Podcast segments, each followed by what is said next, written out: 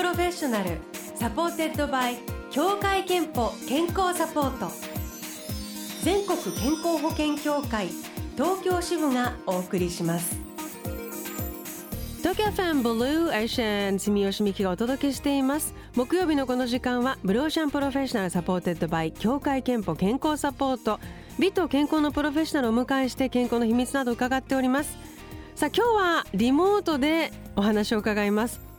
元フリースタイルスキーモーグル日本代表の上村愛子さんです。おはようございます。おはようございます。よろしくお願いいたします、はい、よろしくお願いします、えー、東京オリンピック5大会連続出場のオリンピアンでいらっしゃいます。であの競技から離れた後もスキーやアウトドアスポーツに取り組んでいらしてあの冬のこの時期はもう長野県の白馬村にも頻繁に通っていらっしゃるということで今日も白馬そうです。はい。つながってくださってます。はい。ちょうど白馬にいて、えー、まあ雪の上に、はい、立っていました。なんかあの今朝ももう一滑りしてきたという話聞いたんですけど、はい、そうです。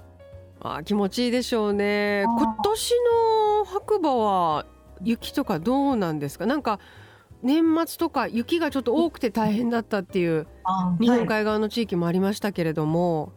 そうですね。年末は本当日本海側すごくね、あの大変なニュースが多かったと思うんですけどあの私の冬の間滞在している白馬っていうところは基本すごく雪が多いところなんですけれど年末年始はちょっと降りが少なかったですね逆に。そうですか。はい。このあと2月とかになると、まあ、いつも通りの降雪になると思うんですけど、うん、ちょっと雪の量としては今はまだ少なめだなという印象ですね。あの雪の量って本当にその局地的にも違うしね、うん、年によっても随分と違ってヨーロッパの方では記録的な暖冬で雪不足だというようなニュースで、うん、スキー場もね、はい、ピンチだっていうのもあのニュースでやってますけれども。そうですね。私があの競技をやっていた頃もう8年以上もう9年になるのかな？もう前になるんですけど自分がこう遠征に回ってた頃にこう雪不足で大会がなくなるっていうのはあんまりなかったんですけれど多分この数年でそのヨーロッパの海から遠い場所ですよね、うん、あの水蒸気がこう上がりにくい場所っていうのは本当に雪が少なくなってるっていうのは聞いていてあのワールドカップだったりとかこう主要のもともとクラシッククな何年も何年も続いてる伝統的なレースが雪別足で開催ができなくなるっていうことも最近はよく聞くようになっていて、まあ、人工降雪機でコースを作ってあの試合をやったりっていうのもそのワールドカップとかやっぱりたくさんの方がすごく関わっているので競技ね、はい、あの開催とかには。だから大会を開催するっていうふうにこう皆さん努力しながらあのワールドカップ開催してくださったりするんですけどでもやっぱり雪を降らせるってこと自体そもそもすごく大変なことで水もたくさん使うし電気も使うし、はい。まあ、温暖化って言われてるところで無理やり雪を作るってどうなのかなっていうところもあったりとか結局雪を作るとものすごいお金もかかるのでなるほど、ね、の経営もすごく大変っていうのもあってそうですね。なので、ヨーロッパの方では、その、今後、こう、標高の高いところには雪が降るだろうけれど、もう降雪機を使わないと雪が作れないスキー場っていうのはどんどん閉鎖されてるっていうのは聞きます。でそんな中夫で元プロスキーヤーの皆川健太郎さんが立ち上げたセーフ・ザ・スノープロジェクトというのがあるんですよね。でそのプロジェクトの第1弾として発表されたのが絵本ゆきゆき大好きなんですが、うん、その絵本の絵を上村さんが担当されたというか、はい、絵を描かれたんですね。はい、今手元にあるんですけれどもあのすごく可愛い横長の絵本で、えー、帯に「雪の降る地球のために私たちができることって何だろう?」というふうにね書いてある優しい絵本です。小さな女の子とこれペット相棒のワンちゃんが主人公なのかな、うん、であのその絵がスキー姿でよく見ていたあの 上村さんみたいな 女の子でああやっぱり上村さんが描いた絵だと思ったんですけどありがとうございます。えもともとそういう趣味で絵を描いたりされていたんですか？いやそんなにねあの絵が得意だっていうほどではないんですけれどあ、まあ、あの練習日記とかあの手帳とかあの例えば昔ってそのパソコンとか携帯とか今ほど発展してない頃ってお手紙書いてやり取りを家族としたりしている時にそう自分の似顔絵描いたりとか相手の似顔絵描いたりとか、そういう描くのがすごく好きではあったんですね。でそういうこうちょっと絵心があるっていうのをあの主人が知っていて自分たちのところでその絵本を出すことにしたんだけれど、まあ、雪の絵本だからその雪の表現だったりとか、うん、雪で楽しそうにしてる子を描くってなるとやっぱり雪を知ってる人がいいと思ってってもしよかったら何か描いてみないかっていうことで無理じゃないかなって最初言ったんですけど、あのあ書けるかなどうかなと言いながらこうみんなでやいのいいなやいの言いながらこう答申決めたりとか、うん、あの帽子のかぶり方とか、まあ、そういうのを相談しながら愛子ちゃんって言うんですけどキャラクターが出来上がって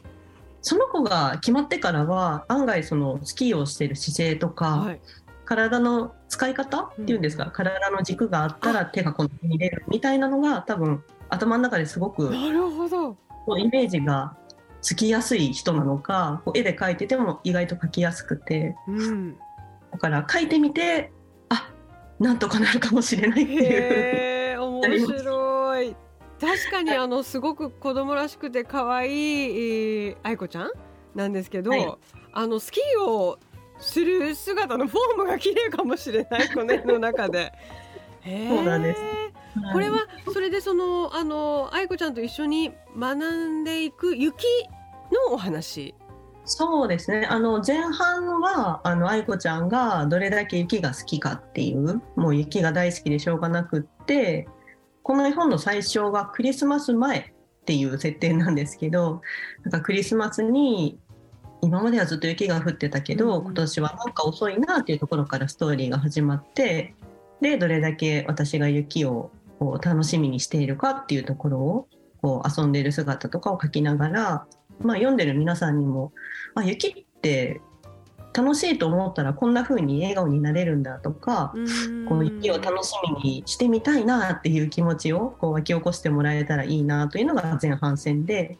で途中からその、まあ、雪を楽しみにしているのは愛子ちゃんだけじゃなくって、まあ、他の動物とか、うん、あの雪がないと困るっていうのは自分たちだけじゃないよねっていうのをちょっと伝えてみようかなという内容になってます。実はあの後半の最後の方なんかはあの雪についてのなんでなんでっていうあの雪に関してのその大学研究されてるね研究者の方の、あの説明というかお話なんかも掲載されていて本当にその雪を資源やあるいは文化としてまあ、勉強したり感じ直せる絵本になってるんですよね。でなんかだからこの絵本を担当することになって上村さんも雪とともに多分この半生生きてこられたとは思うんですけど、なんか今一度雪についてすごくあの勉強したり発見したことがあったと聞いたんですけども。絵本を作ることにあたってもすごい根本的な部分だったりするんですけど山中教授と中村さんとあの雪のことをずっとこう研究されている人のお話を聞くことで日本は雪の降る場所っていうのは少し変わってしまったり雪質っていうのも変わるかもしれないけど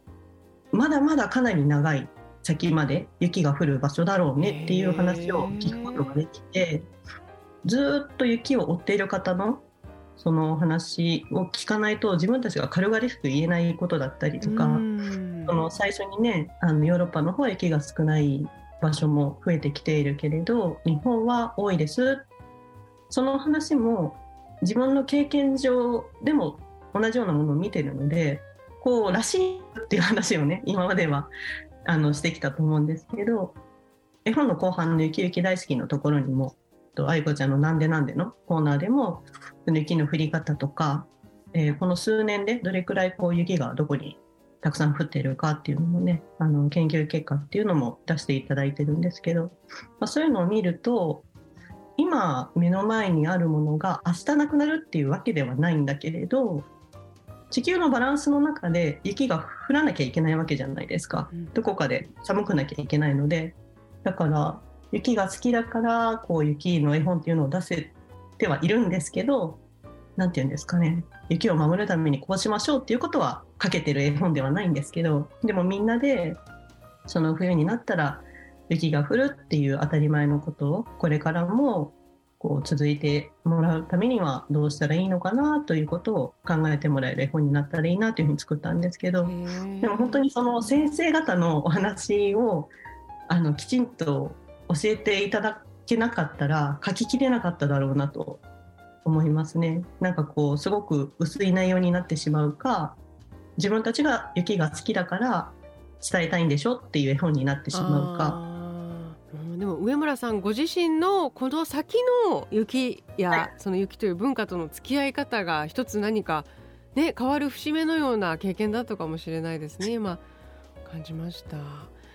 えー、後半もあのまだまだ健康の話など伺うんですが、あのこの曲をぜひ今日はというレコメンドを実はいただいておりまして、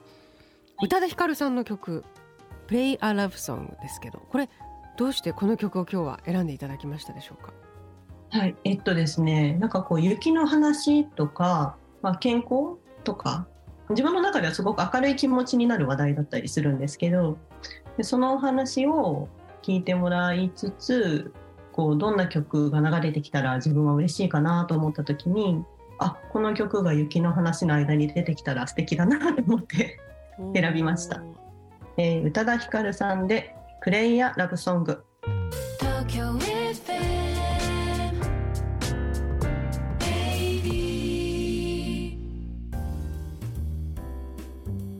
ブルーオーシャン Professional supported by 協会けんぽ健康サポート。今日は元フリースタイルスキーモーグル日本代表の上村愛子さんとリモートでつながってお話を伺っています。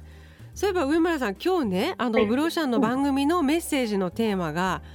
家族へのイライラどう解消してますか？なんて話してるんですけれども。上村さんどうですか？あの家族にイライラしちゃうわっていう経験ってありますか、まあもうかなりありますよ。かなりある。夫皆川さんに対してですか？質問を聞いた時に自分の中ではそのイライラっていうところまで行くのは、うん、まあ親とか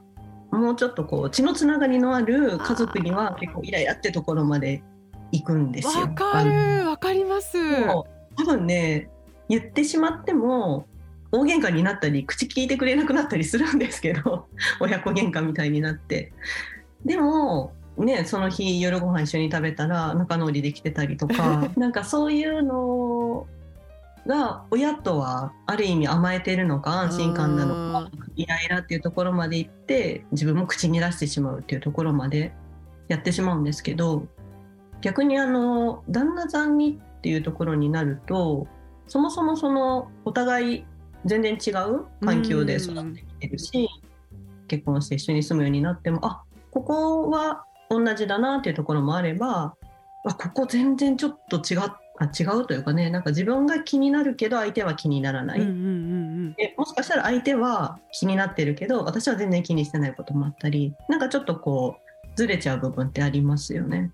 あそっかこういう違いがあるんだっていうふうに思うようにはしてるというかあんまりこうイライラっていうところまでいかないように会話の中で出しちゃえばいいやみたいな。違って当たり前だからまあしょうがないかみたいに割り切れるけどあの肉親は本当にもっとこうしてほしいとかねあとあの 少しだけ自分も似てるところがあるかもしれない自分も嫌だからっていうのもね混ざったりしますよね。今の本当その通りだと思います。似ててそうね親と自分重ねてみるっていう感じですかね重ねてみてあそこは自分も直したいと思ってるでもちょっとねお母さんもそこを直せたらいいんじゃない？っていうのを逆に言っちゃうっていう。なるほどいやわかる。すごく共感しました、うん、ありがとうございます。いえいえいえ答えになってるかわからないですけど。えー、後半は上村愛子さんの健康元気の秘密を伺っていきますがまず神奈川県の40代の女性マシュマロさんからは私の健康の秘訣は朝晩のヨガです。頑張りすぎたりぼーっとしすぎたり毎日いろんな感情が湧きますがヨガをすると無になり呼吸が深く整います。背筋もピンとなり前向きな気持ちになれますといただいております。上村さんの健康の秘訣聞きたいんですけれどもなんかそういう習慣に毎日してることとか。うんと毎朝、えっと、することは起きてすぐにあのお湯を沸かして白湯を飲むという すごくシンプルな、はい、健康法になるのかな。あの昔はね起きてすぐオレンジジュース飲んだりとか ビタミンを朝から取りたいみたいな。なるほど。選手のあの風邪もひきたくなかったり選手って毎日緊張してるのでビタミンをどんどんどんどん使ってしまうっていうのを聞いたことがあってなるほど筋肉を作るためにもビタミンすごく使うのでまあ、ビタミン不足っていうのは一番良くないなっていうのがあって毎朝起きてオレンジジュースをずっと飲んでたんですけどいつからかな35とかそれくらいからなんかこう体が冷えるようになってきたんですよね。それからは朝起きたらまず靴下履いたりとか白湯を飲んだりその体を中からちょっと温めるっていうことをしてでその後、えー、ストレッチをしたり。はい体をちょっと動かして体を温めるっていうことを朝やるようにしています。ストレス解消とか、うん、心の健康のために気をつけてることはありますか、はい、私はそうですね。本当にちょっとでもいいので体を動かすその時間を持つとこうストレスとかこうなんとなく元気がなかった気持ちがふわっと他に飛んでいくっていう心と体はねもうつながってるっていうか逆に言うとね体の方が心を作ってるんでしょうから。本当そうです、ね、本当に私はやっぱりあの動かない日ももちろんあるんですけど、まあ、なんか調子が悪いなとか、うん、あ今日ちょっと忙しそうだなっていう時に逆に本当にね30分でもいいからちょっと運動をするっていうのはあのこれからも取り入れていきたいなと思っています。うん、あの健康と向き合う機会、健康診断には行っていますか、はい、まあ、選手の頃はもちろん毎年あの健康診断かかってましたけど、まあ、最近だとやっぱ人間ドック行ったりとかしなきゃいけない年なので人間ドック行ったり。あでも健康診断は私案外好きでですね。その時の自分を客観的にしかも医学的に答えを教えてくれるわけじゃないですか。今のあなたはこうですよっていうその健康診断っていうのは今の自分の答え合わせをしてもらっていてでその答えにがっくりすることもあれば、うん、あよかったとほっとすることもあればなんですけどあじゃあこういうふうにこの1年取り組んでみようっていうのが意外と私は好きです。ありがたいなと思っています。えー、では最後に上村愛子さんの健康の秘密を伺いたいと思います。健康の秘密はまるまるですでお願いします。えー、私の健康の秘密はしっかり食べてよく寝て好きなことをするです。子供みたいですけど。いやまあでも基本ですね。ありがとうございます。健康の秘密は、はい。しっかり食べてよく寝て好きなことをするといただきました。で、えー、先ほどご紹介したマシュマロさんには3000分のクオカードをお送りします。あなたの健康の秘訣もぜひブローシャンホームページメッセージフォームから送ってくださいえさあ今日はあの前半でお話を伺った上村愛子さんが初めて絵を担当された絵本「ゆきゆき大好き」は小学館から発売中です。そして「セーブ・ザ・スノー」プロジェクトの内容などについてはぜひオフィシャルサイトもありますのでチェックしてください。ブローシャのサイトにもリンクを貼っておきます。ぜひ今年の冬も残り楽しんでスキーをされてお過ごしください。はい、あのまた雪が降ってない時期に あのブローシャのスタジオにも いらしてください。ありがとうございます。よろしくお願いします。どうもありがとうございました。はい、ありがとうございました。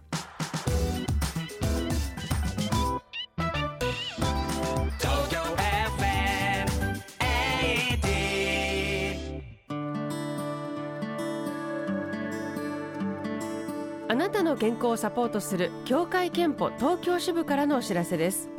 COPD 慢性閉塞性肺疾患という病気をご存知ですか？